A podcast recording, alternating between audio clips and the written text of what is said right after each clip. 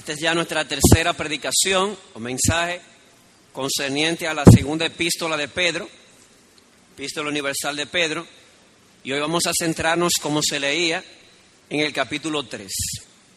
Y hasta ahora esto, esto es lo que se ha visto. Hemos visto una secuencia y voy brevemente a repasarla. En el capítulo 1 nosotros vimos cuatro verdades. Resumimos todo el capítulo en cuatro cosas. Número uno, nosotros los creyentes hemos recibido una preciosa y gloriosa verdad, bien fundamentada, fundamentada en el testimonio de los apóstoles y de los profetas. Y esa verdad o ese cuerpo doctrinal apunta al pasado, a, la purificación de nuestros pecados, pero apunta también al futuro, a la venida del Señor Jesucristo, de lo cual hablaremos hoy. Y es a través de esa verdad, hermanos, a través de esa verdad que nos es dado todo lo que necesitamos para la vida y la piedad. Decíamos en aquella ocasión, mientras el catolicismo dice la Biblia y la tradición, mientras los testigos dicen la Biblia y los escritos de Russell, mientras el adventismo dice la Biblia y los escritos de Elena de White, Pedro dice sola escritura. Todo lo que necesitamos para nuestra relación con Dios, con el prójimo, nos ha sido dado a través de esta verdad o este cuerpo doctrinal. Y es por eso la tercera verdad que vimos, que podemos crecer sobre esta verdad. De hecho, se nos manda a ser diligentes, a crecer sobre esta verdad. Y ese crecimiento se hará evidente en una vida fructífera, se van a ver virtudes en nuestro carácter. Y número cuatro, vimos en aquella ocasión que debemos procurar no una nueva revelación, no una nueva verdad, sino abrazar la que nos ha sido dada y defenderla. ¿Defenderla de quién? Eso nos llevó al segundo capítulo. Él dice en el primero que su partida ya estaba cerca. Y en el segundo da un agravante. No solamente Pedro partiría y los apóstoles partirían del escenario de la historia, es que después de su partida se iban a levantar desde dentro de la iglesia falsos maestros, falsos maestros que traerían junto con la verdad errores. De una manera encubierta traerían el error y ese error terminaría negando la verdad que ellos dicen profesar. Quedamos entonces en el capítulo 2. Dice Pedro que luego de su partida, se iban a levantar desde dentro de la iglesia falsos maestros. ¿Qué harían estos falsos? Que de una manera encubierta iban a poner, junto con la verdad que había sido dada, errores, errores y herejías destructoras, porque traerían destrucción sobre ellos y sobre todos aquellos que abrazaran sus enseñanzas. Y en aquella ocasión se dijo que el contenido general de su herejía es este. Ellos negarán al Señor. Y la pregunta es, ¿cómo negarán al Señor? Se dijo en aquella ocasión que sería una negación moral. ¿Cómo así? Bueno, ellos dicen que Cristo los liberó, que Cristo es su Señor, pero en realidad quien los gobierna no es el Señor, sino sus propias pasiones. Y eso nos lleva entonces al tercer capítulo. Vamos a ver aquí en, este tercer capítulo de la segunda epístola de Pedro la segunda manera en la cual estos falsos niegan al Señor, a saber, negando la venida del Señor Jesucristo. Y quisiera que leamos una vez más los versículos 3 y 4. Y los vamos a leer porque no solamente conectan este capítulo con el capítulo 2, sino porque también pone eh, el pasaje o el capítulo número 3 dentro de la perspectiva del tema que se está tratando.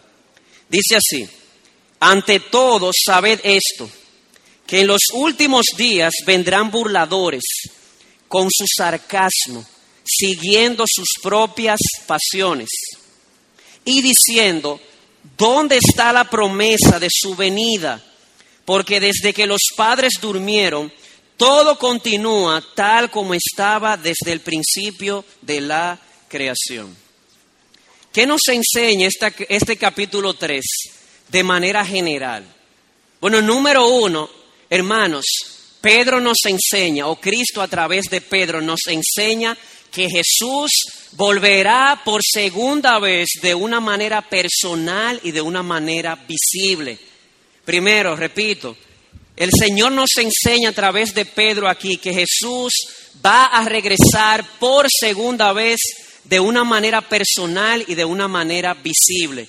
Noten el capítulo 4, había una promesa que era conocida aún por los falsos. Ellos dicen, ¿dónde está la promesa de su venida? Hermanos, Jesús va a regresar otra vez. En la noche en que Jesús fue eh, juzgado, fue arrestado, el sumo sacerdote le preguntó, te conjuro por el Dios viviente que nos digas si tú eres el Cristo. Y Jesús le respondió, tú lo has dicho. Y desde ahora te digo que verán al Hijo del Hombre sentado a la diestra del Padre y viniendo en gran poder y gloria en las nubes del cielo. Hermanos, Jesús va a regresar. Y solamente puedo pensar en los discípulos en el monte de la ascensión, viendo a Jesús siendo ocultado por una nube y les aparece un ángel y les dice, varones galileos, ¿qué hacen mirando al cielo? Este Jesús que habéis visto ir, le veréis venir de la misma manera. Jesús va a regresar. De modo que en el momento determinado por el Señor, el sol se oscurecerá, la luna no dará su resplandor, las estrellas caerán del cielo, las potencias de los cielos serán sacudidas. Entonces aparecerá la señal del Hijo del Hombre, y entonces todas las tribus de la tierra harán duelo y verán al Hijo del Hombre que viene sobre las nubes del cielo con poder y gran gloria. Hermanos, la primera verdad que Pedro nos enseña aquí es que Jesús va a regresar personalmente y en gran gloria. Pero eso no es lo único. Pedro también nos enseña que esta venida es segura. ¿Por qué es segura? Porque Cristo lo prometió. Noten el lenguaje. Dice, ¿dónde está la promesa de su venida? Su venida es segura porque Él lo prometió. Y, tengo en mi mente un, un video cuando era más joven, creo que de un grupo que se llamaba Maná, no recuerdo, había un video de una canción que ellos tenían que se llamaba En el muelle de San Blas. Yo no sé si lo recuerdan. Y la, historia es de una pareja muy enamorada que un día el esposo tiene que irse en un barco. Y entre muchos lloros, dice la canción, él juró que volvería, ella juró que esperaría. Y hermanos, literalmente, la señora esperó que su esposo volviera a tal punto que murió viuda, nunca regresó. Hermano, Cristo no te va a dejar esperando. Jesús va a regresar porque fiel es aquel que prometió. Y esa promesa nos ha sido dada por medio de profetas y de apóstoles. Noten el, el versículo 2. Para que recordéis las palabras dichas de antemano por los santos profetas y el mandamiento del Señor y Salvador declarado por vuestros apóstoles. Esta promesa fue dada por Jesús a través de los profetas del Antiguo Testamento. ¿Cómo? Para que lo sepa. En el libro de Judas, versículos 14 y 15, escuchen esto, lo que dice Judas, hablando de un profeta no escritor, eh, aquel profeta llamado Enoch. Vamos allá. Miren cómo dice el libro de Judas, versículos 14 y 15. Hablando de Enoch, séptimo desde Adán. Dice el versículo 14 de estos profetizó Enoch en la séptima generación desde Adán, diciendo, he aquí el Señor vino con muchos millares de sus santos para ejecutar juicios sobre todos y para condenar a todos los impíos de todas sus obras de impiedad que han hecho impíamente y de todas las cosas ofensivas que pecadores impíos dijeron contra él. El Señor lo prometió a través de sus profetas del Antiguo. Y Daniel dice lo mismo en, el capítulo 7, versículos 13 y 14. Dice, seguí mirando en las visiones nocturnas y he aquí, con las nubes del cielo venía uno como un hijo de hombre que se dirigió al anciano de días y fue presentado ante él. y le fue dado dominio, gloria y reino, para que todos los pueblos, naciones y lenguas le sirvieran. Su dominio es un dominio eterno que nunca pasará y su reino uno que no será destruido. Hermanos, ¿por qué es segura la venida de Jesús? ¿Por qué Él no nos dejará esperando? Porque Él es el que prometió.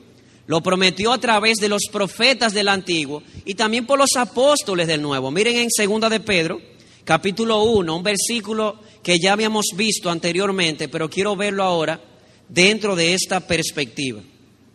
Dice el versículo 16, porque cuando os dimos a conocer el poder y qué, y qué, la venida de nuestro Señor Jesucristo, no seguimos fábulas ingeniosamente inventadas, sino que fuimos testigos oculares de su majestad.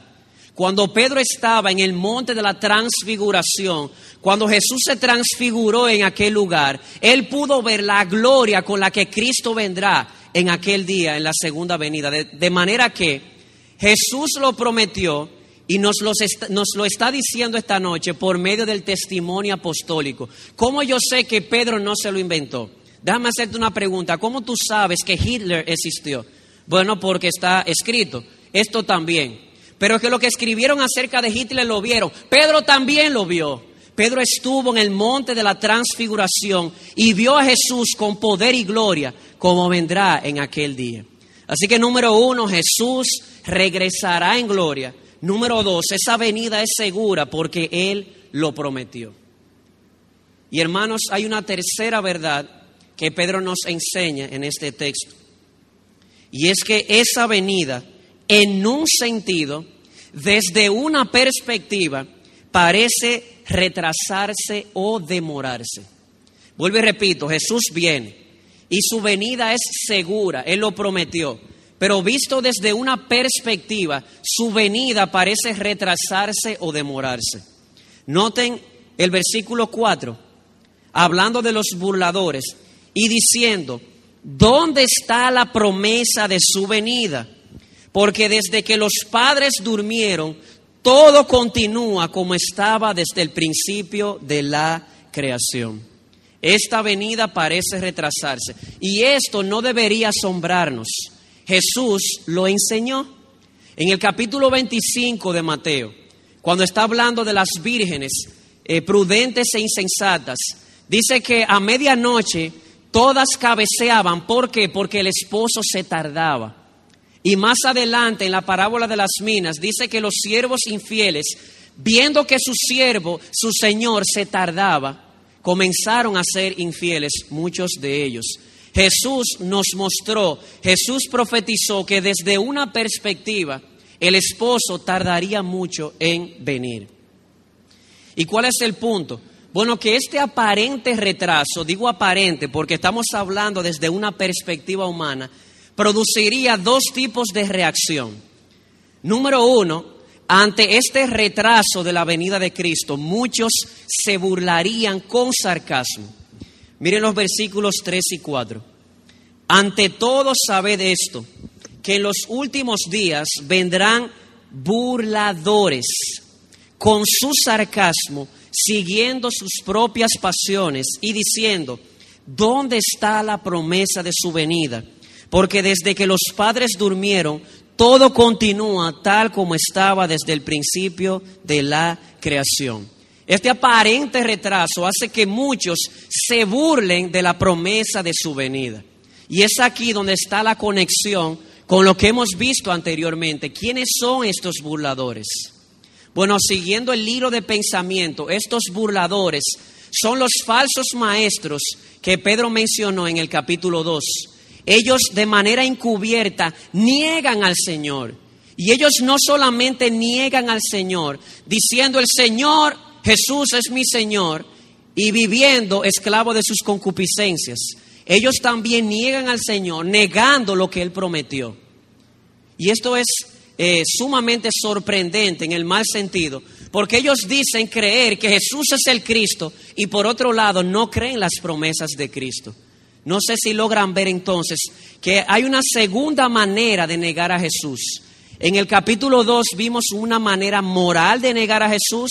Jesús es mi Señor, pero los gobierna su pasión pecaminosa. Y por otro lado, creemos en Jesús, pero no creen en sus promesas. Estos burladores, ante este aparente retraso, se burlan de la venida de nuestro Señor Jesucristo. ¿Y a qué apelan? ¿A qué apelan estos falsos para negar la venida de Cristo? Ellos apelan a un argumento intelectual, lo pongo entre comillas. Ellos apelan a una filosofía eh, de aquel tiempo que enseñaba que todas las cosas permanecen igual.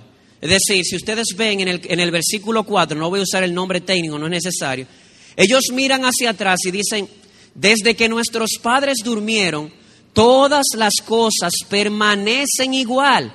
Es una filosofía que apuntaba a la estabilidad de lo creado. Y ellos utilizan eso para negar la segunda venida de Cristo. Pero realmente, ¿era eso un argumento? Particularmente creo cuando vamos al texto que eso no era más que un protector de pantalla. Ustedes saben lo que es un protector de pantalla. Usted está escribiendo la computadora, tiene un escrito en Word y se para de un pronto a beber agua y cuando usted llega hay un reguero de pececitos nadando y burbujitas. Pero realmente eso no es lo que está ahí realmente. Si usted mueve el mouse, se quita ese protector y se ve lo que hay detrás, que es el escrito. Esto es lo que sucede con estas personas. Ellos apelan a esta filosofía de la permanencia y la estabilidad de la creación, pero realmente, ¿cuál es el motivo que los lleva a negar la venida de Cristo? Hermanos, es un motivo moral. Miren el versículo 3. Dice, ante todos sabed esto, que en los últimos días vendrán burladores con su sarcasmo, siguiendo sus propias pasiones sus concupiscencias. Esa es la verdadera razón por la cual ellos niegan la venida del Señor Jesucristo. Dice el salmista en el Salmo 14.1, dice el necio en su corazón, no hay Dios, se han corrompido. En otras palabras, son sus concupiscencias las que ellos aman, las que, las que llevan a estas personas a buscar argumentos intelectuales para ocultar el real motivo por el cual ellos niegan la venida de Cristo. El real motivo no es una base filosófica, es una base moral, es el amor a sus concupiscencias. Claro, es muy fácil para ocultar esa realidad buscar un ropaje filosófico. Realmente no es ese el motivo que les lleva a negar la venida de Cristo. Pero notemos que Pedro sale seguidamente a hacer apologética apología, a defender la fe. Y siguiéndole el jueguito a estos falsos maestros, por usar un lenguaje conocido, les responde en su necedad. Les responde a esta filosofía que ellos han apelado, diciéndoles, ustedes son unos ignorantes. Esa es la palabra, la palabra que Pedro utiliza. El hermano Pedro de la academia dice que parece que los cristianos de hoy somos muy flojos denunciando los falsos. Pedro les dijo, ignorantes. En el versículo 5 dice lo siguiente, pues cuando dicen esto, no se dan cuenta. La Reina Valera del 60 dice, estos ignoran voluntariamente, son unos ignorantes. Respondiendo a su filosofía intelectual, pero dice, son unos ignorantes. ¿Ignorantes de qué? Pedro responde, Primero, ellos son unos ignorantes de la historia. ¿Hoy por qué? Porque si vemos hacia atrás, vemos que aquel Dios que creó los cielos y la tierra, cuando Él quiso, Él intervino en la historia y destruyó el mundo antiguo con un diluvio. Y Él, si quiere, puede intervenir otra vez. Y de hecho, va a intervenir nuevamente, destruyendo el mundo actual, ya no con agua, sino con fuego. Miren cómo dice el versículo 5 al 7. Pues cuando dicen esto no se dan cuenta que los cielos existían desde hace mucho tiempo y también la tierra, surgida del agua y establecida entre las aguas por la palabra de Dios. Por lo cual el mundo de entonces fue destruido siendo inundado con agua. Pero los cielos y la tierra actuales están reservados por su palabra para el fuego, guardados para el día del juicio y de la destrucción de los impíos, de estos impíos que se burlan de la venida de Cristo. Es decir, ellos ignoran la historia porque quieren ignorar, noten que la palabra es ignoran voluntariamente. Ellos quieren ignorar que hace miles de años Dios intervino en la historia, destruyó el mundo antiguo y de esa misma manera lo hará.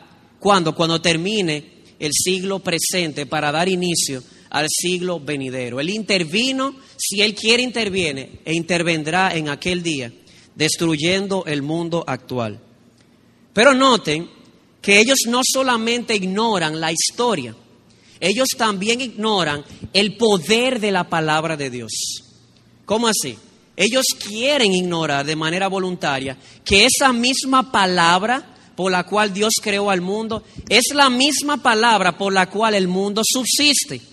Noten el versículo 7, pero los cielos y la tierra actuales están reservados ¿por qué? ¿Por qué? ¿Cuál es el instrumento? Por su palabra. Hermanos, sí, es cierto. Cuando vemos hacia atrás, hasta este momento actual, ha habido una estabilidad en la creación. Pero ¿saben a qué se debe la estabilidad que hemos visto hasta hoy? A la palabra poderosa de Dios. Dice el escritor a los hebreos en el capítulo 1 que todas las cosas en Él y por Él subsisten.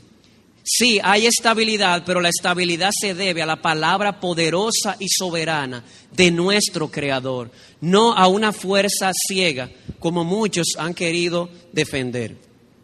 Así que la primera actitud ante este aparente retraso es la de estos hombres que se burlan de la venida de Cristo. ¿Y qué los lleva a burlarse? Bueno, ellos apelan a un argumento filosófico, pero realmente, ¿qué hay detrás? Una vida de corrupción, una vida que ama sus malos deseos.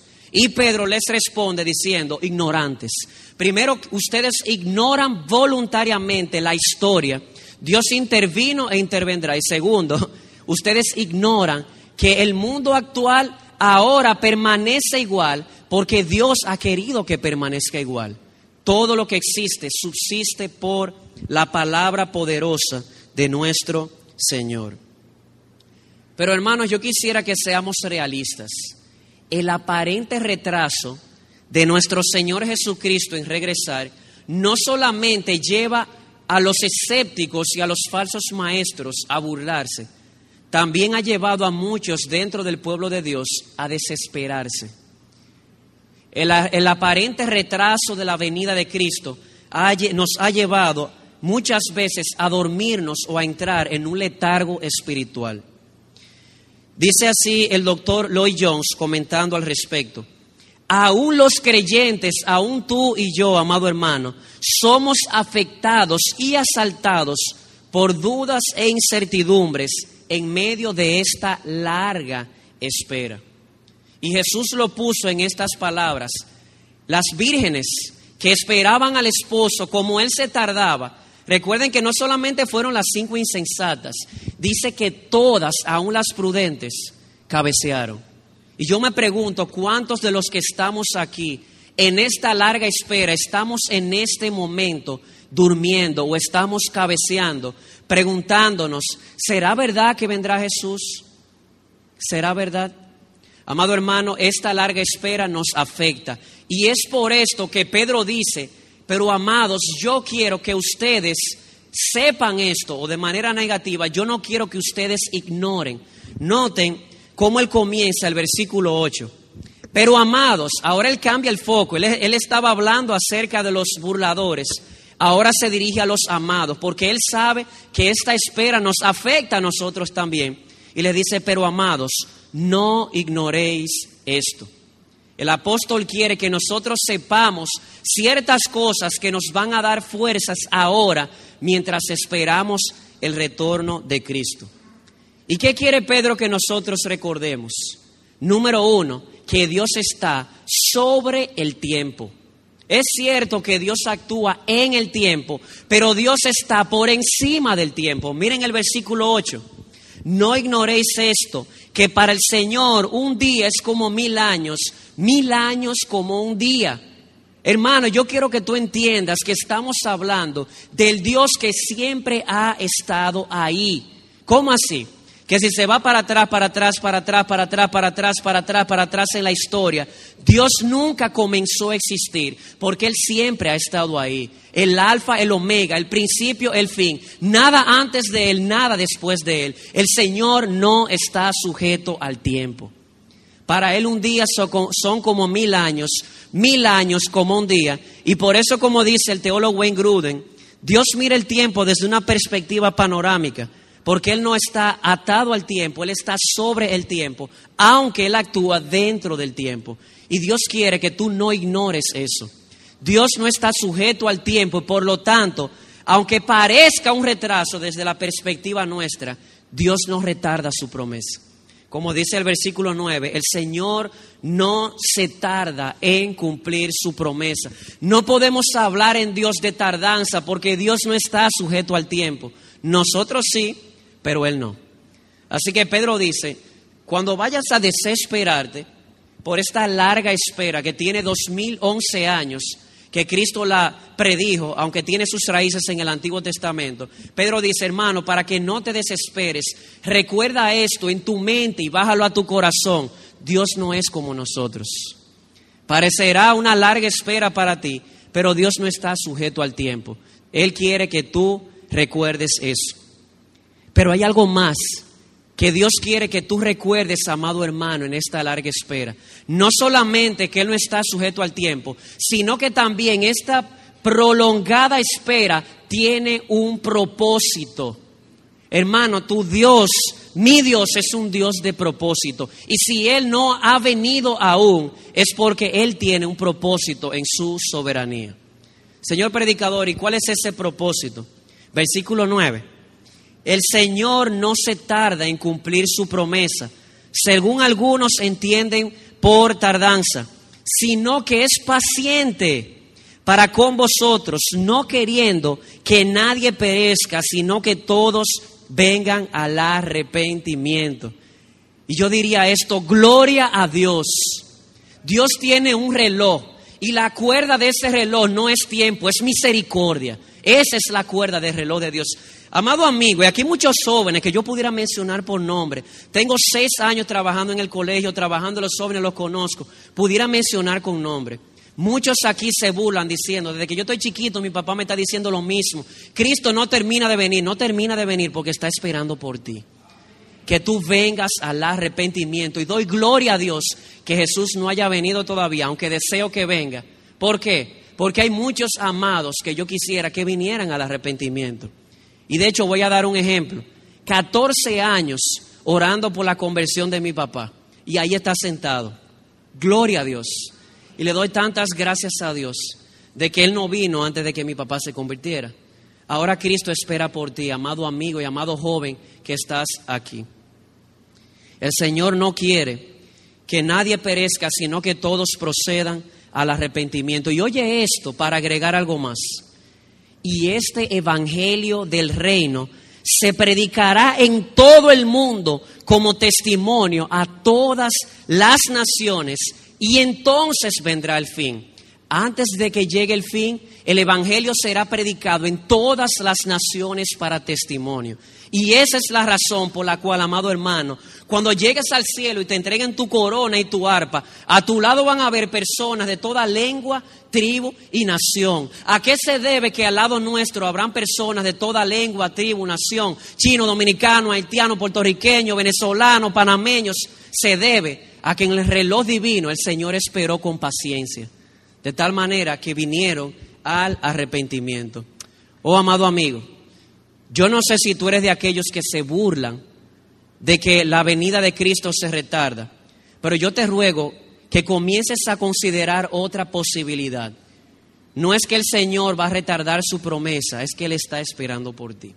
Y el hecho de que tú estés oyendo eso en esta noche es una muestra de la paciencia y la misericordia de Dios. Así que tres cosas hemos visto en general. Cristo regresará por segunda vez esa venida es segura porque Él lo prometió. Número tres, esa venida parece retrasarse, parece desde la perspectiva humana, no de la divina. Y eso hace que muchos se burlen, eso hace que muchos dentro del pueblo de Dios cabeceen, pero el Señor quiere que recordemos, primero, que Él no está sujeto al tiempo, segundo, que Él tiene un propósito. ¿Tú quieres que Cristo venga pronto? Considera este propósito. Comienza a aportar para las misiones, comienza a orar por las misiones, o párate de esa silla y ve aquellos lugares donde el Evangelio no ha sido predicado y la venida de Cristo se apresurará. Pastor, pero eso suena como raro. Lo vamos a ver aquí más adelante.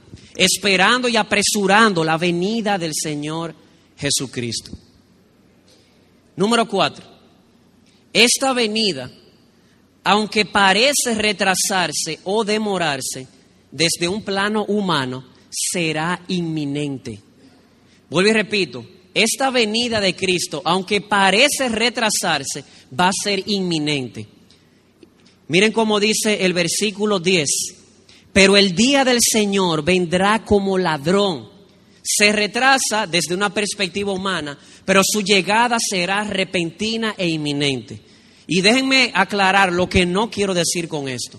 Cuando digo inminente, no quiero decir que la venida de Cristo va a ser, eh, no va a ser precedida por señales y que va a ser inadvertidamente. La escritura enseña que van a haber eh, señales antes de la venida de Cristo que van a indicar que la venida de Cristo está más cerca. De hecho, Pedro da una de ellas. Miren el versículo 3. Ante todo, de esto, que en los últimos días vendrán burladores que se burlarán de la segunda venida de Cristo. Así que cuando digo inminente, no quiero decir con esto que la venida de Cristo no va a ser precedida por señales porque habrá señales de que su venida está más cerca. Entonces, pastor, ¿qué usted quiere decir cuando dice inminente? Quiero decir que dado que muchos se burlan de su venida, otros cabecean, la venida de Cristo va a sorprender a muchos. Y yo espero en el Señor que ese no sea el caso de ninguno de los que estamos aquí.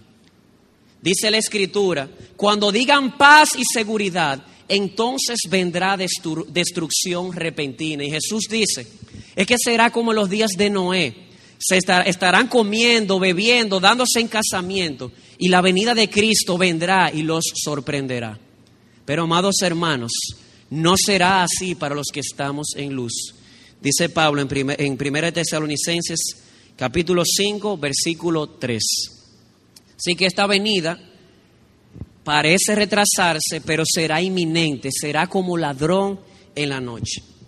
Además, número 5, esta venida de Cristo está conectada al juicio de los incrédulos.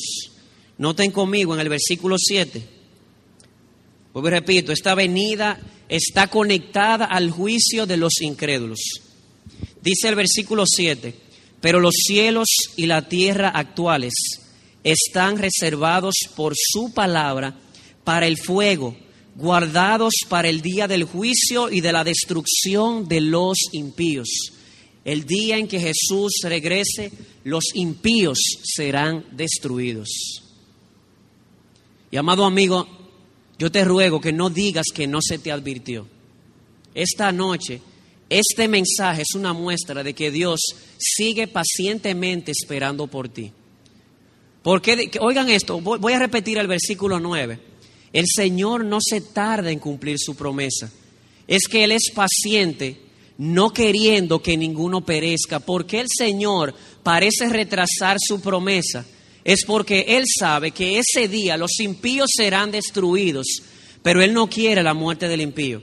Él quiere que todos, empezando por los que estamos aquí en esta noche, que no hemos abrazado a Cristo, se entreguen al Señor Jesucristo y sean salvos. ¿Por qué? porque esta venida está conectada a la destrucción de los hombres malos y de los impíos. Una destrucción tan segura como la de los, a los antediluvianos. Miren conmigo el versículo 5 del capítulo 2, algo que vimos cuando hablábamos de la destrucción de los falsos maestros. Dice, si no perdonó al mundo antiguo, sino que guardó a Noé, un predicador de justicia, con otros siete, cuando trajo el diluvio sobre el mundo de los quienes, impíos. Ese día los impíos serán destruidos Y hay una ilustración de esto. Aquel día 120 años Noé predicando, predicando, predicando. Ellos se burlaban, se burlaban, se burlaban. Y el diluvio vino y los destruyó a todos. Solamente ocho, aquellos que hallaron gracia ante los ojos de Dios. Tan seguro como el juicio sobre Sodoma y Gomorra. Dice el versículo 6, si condenó a la destrucción las ciudades de Sodoma y Gomorra, reduciéndolas a cenizas, poniéndolas de qué? para ejemplo para los que habrían de vivir impíamente después. Amado amigo, jóvenes, yo les ruego que miren hacia atrás, hacia la historia. El juicio del diluvio, el juicio de Sodoma y Gomorra, se puso como ejemplo para que ustedes sepan hoy que un día Jesús regresará y todos aquellos que le aborrecieron serán destruidos. Y yo no quisiera decir esto, pero yo amo demasiado tu alma como para no decírtelo. Pablo dice que en aquel día aquellos que no conocieron a Dios ni obedecieron el Evangelio serán apartados, excluidos de la presencia de Dios y de la gloria de su poder por toda la eternidad. Y Dios no quiere eso para ti. Dios quiere que vengas al arrepentimiento. Así que esta venida está conectada al juicio de los incrédulos. Y hay una más.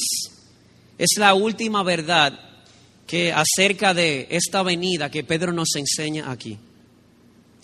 Y es que está conectada a la destrucción del mundo presente y al establecimiento de una nueva creación. Vuelvo y repito, la venida de Cristo, la segunda venida, está conectada a la destrucción del mundo presente y a la creación de un mundo venidero. Miren el versículo 3 en el capítulo 3. Pero según su promesa, voy a leer desde el 11, puesto que todas estas cosas han de ser destruidas de esta manera, ¿de qué manera? Si leen el 10 van a ver fuego. Dice, ¿qué clase de personas no debéis ser vosotros en santa conducta y en piedad? Esperando y apresurando la venida del día de Dios, en el cual los cielos serán destruidos por fuego y los elementos se fundirán con intenso calor. Pero nosotros esperamos, según su promesa, nuevos cielos y nueva tierra en los cuales mora la justicia. Cuando Cristo venga por segunda vez, este presente mundo será destruido. Jesús dijo en una ocasión, no se hagan tesoros en la tierra, donde la polilla y el orín corrompen ladrones minan y hurtan. Amado hermano, yo te ruego que tú consideres esto. El pastor Arocha hablaba esta mañana de esa actitud de comodidad, de materialismo. Si la polilla y el orín no corrompen tus bienes materiales, ladrones se lo pueden robar. Pero si ladrones no se los roban, la muerte te lo puede quitar. Pero si aún así tú crees que te pudieras llevar algo al morir, recuerda esto, todo será destruido. Ahí no vale ni la casa de 300 metros cuadrados que tenías en Santo Domingo. Ahí no vale el Ferrari 300, 430 con 12 cilindros. Ahí no vale ese lingote de oro que tenías en el Banco Central. Ahí no vale nada. Cuando Cristo regrese, todas las cosas de este mundo serán deshechas. Así que yo te ruego que desde ahora dejes de amontonar, acumular de manera egoísta aquí y comiences a sembrar para lo venidero, porque lo que tienes va a ser destruido va a ser destruido. Pero hay una perspectiva positiva. No solamente este mundo va a ser destruido, es que el Señor Jesús hará, según su promesa, nuevos cielos y nueva tierra donde mora la justicia. Amado hermano, visualiza eso y comienza a acariciarlo. Un mundo donde vas a abrir el periódico y ya no vas a ver tantas matanzas, tantos robos como ahora estás viendo. Un mundo donde mora la justicia. Cuando abras el periódico, en la primera plana del periódico del mundo venidero, lo que vas a leer es esto. Allí no habrá más llanto, allí no habrá más dolor, allí no habrá más maldición, no habrá más soledad, porque el tabernáculo de Dios estará aquí en la tierra y Jesús estará con nosotros. Amado hermano, Jesús va a regresar. Va a regresar y aunque pienses que Él se prolonga, Él va a regresar por ti y te tiene preparado un cielo nuevo, una tierra nueva, donde mora la justicia, donde ya no se va a oír más de injusticia y más que todo esto, donde se va a cumplir lo que tanto has esperado. Verás a Dios en la persona de Jesucristo, en un mundo, hermano, que ni siquiera el sol se necesita.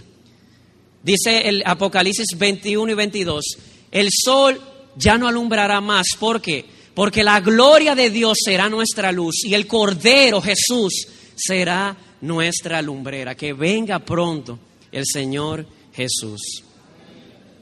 Así que seis verdades vimos antes de aplicar.